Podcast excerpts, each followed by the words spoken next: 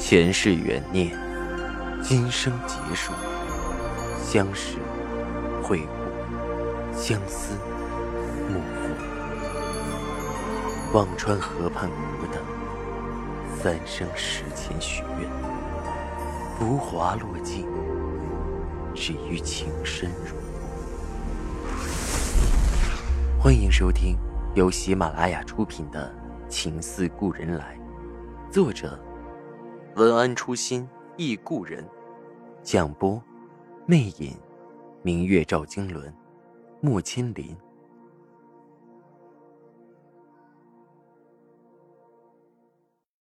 第一百八十一集，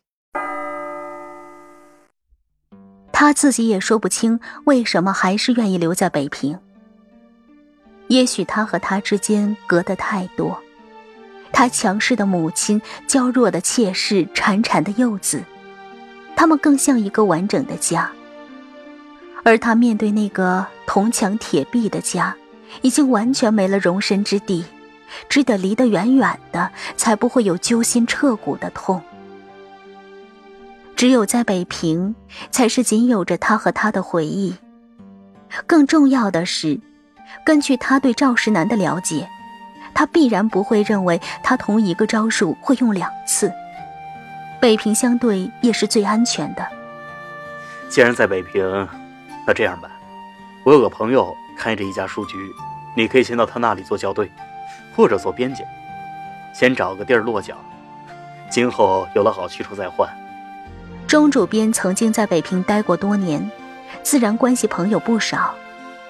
他对这个瘦弱的江南女子是由衷的佩服。谢谢主编。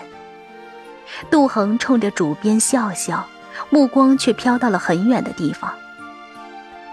钟主编犹豫了一下，说着：“我还是想提一提万国博览会的事儿。你真的决定不去？除了官版的包船，也有私人的商船。你要是想去，也可以搭商船过去。那样就只有出入关的时候有记录，在官版的名单上是查不到的。”钟主编似乎有点能明白杜恒的心情，他不是不想去，只是坐官办的船过去，人员都是固定可查的，太容易被找到了。杜恒听到钟主编这句话，震了一下，问道：“啊，还有商船？”说完，低头沉吟着：“那我再想想。”好，如果有需要。可以找我，我想想办法，应该可以弄到船票。钟主编慷慨的再次伸出了援手，杜恒点头应好。赵世南回到了扬州城，整个人如脱胎换骨了一般，不再整天喝得烂醉，眉间的愁云一扫而空，脚步也轻快了，又回到了五年前那个英姿勃发的身影。只是之前被糟蹋掏空的身子，偶尔有些力不从心。赵老太太看在眼里，喜在心上，只以为自己天天求神拜佛，得到了佛祖保佑，又把从前那个精神焕发的儿子还给了他。而福灵心里隐隐有一丝察觉，能使赵石南如此轻快的，只怕除了杜恒的消息，不会再有其他。想着，心里有些隐忧。他是害怕杜恒回来的。如今的日子虽说落寞些，却也安稳。但如果杜恒回来，赵世南的心眼里只有一个杜恒，更加冷落了他不说，万一赵世南要把思恒交给杜恒抚养，那他的后半辈子就完了。毕竟杜恒是嫡妻。抚养妾室的孩子是合情合理的。想到这些，福陵就夜夜冷汗。赵石南的程月锦重新开始了生产，缫丝厂机器翻飞，一缕缕丝线来回轻舞翻动，印人厂彻夜不眠，一束束彩色的丝线五彩熠熠，织造厂织机牵引。一匹匹五彩的缎锦如云霞一般被织出来。赵世南特意借鉴了近五年来丝绸业发生的一些技术变革，及时进行了调整。丝绸织锦，丝贵顺滑，锦贵华丽。程月锦的色泽鲜艳，自不必说。这天，赵石南在织锦中穿行，摩挲着挂在架上的锦缎，忽然眉头轻蹙了起来。程月锦最大的特点是有五彩色，可这幅锦缎上却只有单纯的深蓝。赵世南正在继续端详，一个年纪很小的下人提着一桶水穿过，没看到站在锦缎那头的赵世南，直接撞了上去，撞得赵世南拽着锦缎晃了晃，锦缎被扯下来，那下人倒在地上，桶里的水洒了满地。而那被拽下来的锦缎自然浸在水里，下人吓得直哆嗦。哎，少爷，对不起，我没看到。若是以前，赵世南的脾气恐怕会一点就着，可最近他的心情不是一般的好，微笑着摆摆手：“不妨事，再吃就是了。”那下人提着桶，赶紧点头哈腰的先跑开。旁边的下人过来，把弄湿的锦缎搭在一旁的杂物上，忙着把地上的水扫干。赵世南转身进了织造室，来回看着。到了下午，再次路过，赵世南无意瞟了一眼，发现上午搭在杂物上的锦缎没有被扔掉，还搭在那里，可能是下人忘记了。赵世南随手摸了一把。就不由停住了步子，忍不住细细摩挲着，不禁眸子一亮，把管事的叫了来。这批锦缎是谁染的？把他叫来，我问问。赵世南神情微微有些激动。回少爷，是季师傅。管事的心里有些拿不准，感情是染坏了，忙把染房的季师傅叫来。不多时，季师傅过来，他是赵家染房的老师傅了。手法技术都很稳定，整个染房运作都靠他指导着。见赵世南找他，心里也有些忐忑。少爷，可是锦缎出什么问题了？赵世南命人拿出上午被弄湿的那锦缎，放到了管事和李师傅面前，说：“你们看看，今天这天气是难得的大日头晒，这锦缎被弄湿又被暴晒，颜色却没有任何变化。”这可是深蓝色。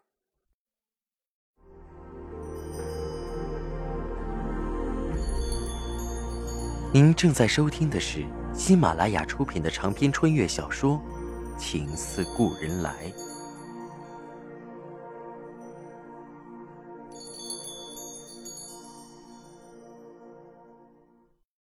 丝绸织物深色最难，染了容易掉色。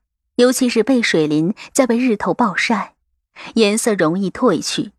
好在江南地带气候湿润，而买了丝绸的人家不仅穿戴的时候小心，洗了后也是阴干，没人敢放在日头下晒的。而且你们摸摸手感，也仍然很顺滑。赵石南的眼里几分欢喜。这次的锦缎，染的时候加什么辅料了？季师傅知道不是坏事，舒了口气。却马上又被赵世南这话弄得紧张起来。这个问题他更回答不了。染色的东西程序都和往常是一样的，没什么特别的呀。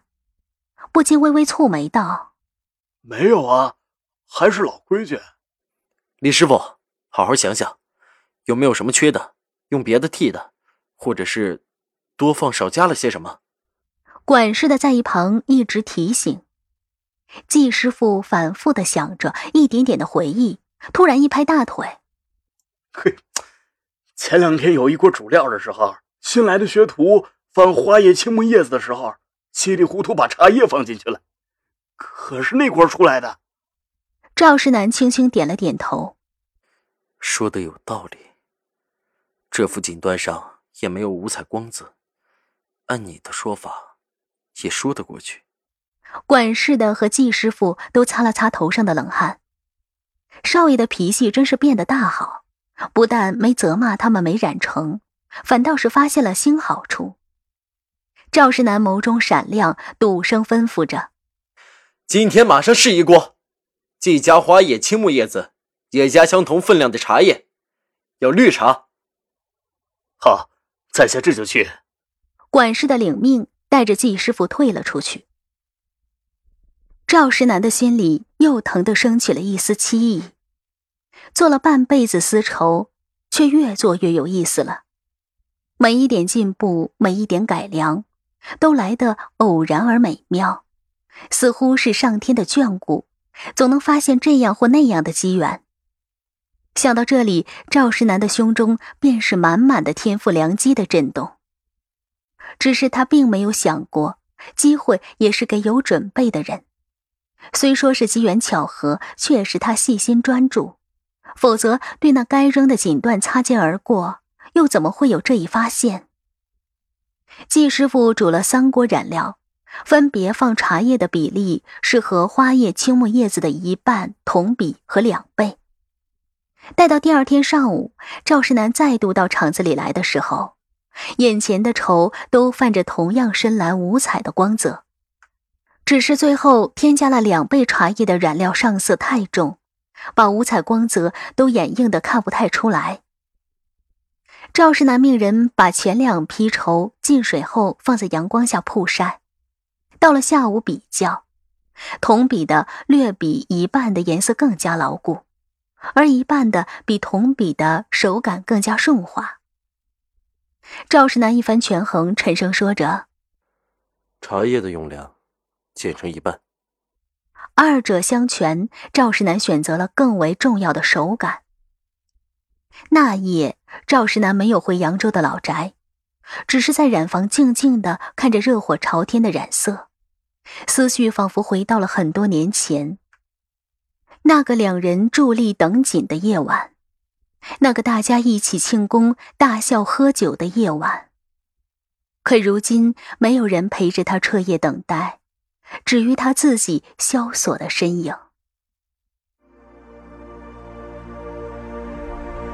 听众朋友，您刚刚收听到的是喜马拉雅出品的长篇穿越小说《情似故人来》，作者文安初心忆故人，播讲魅影，明月照经纶，莫千林。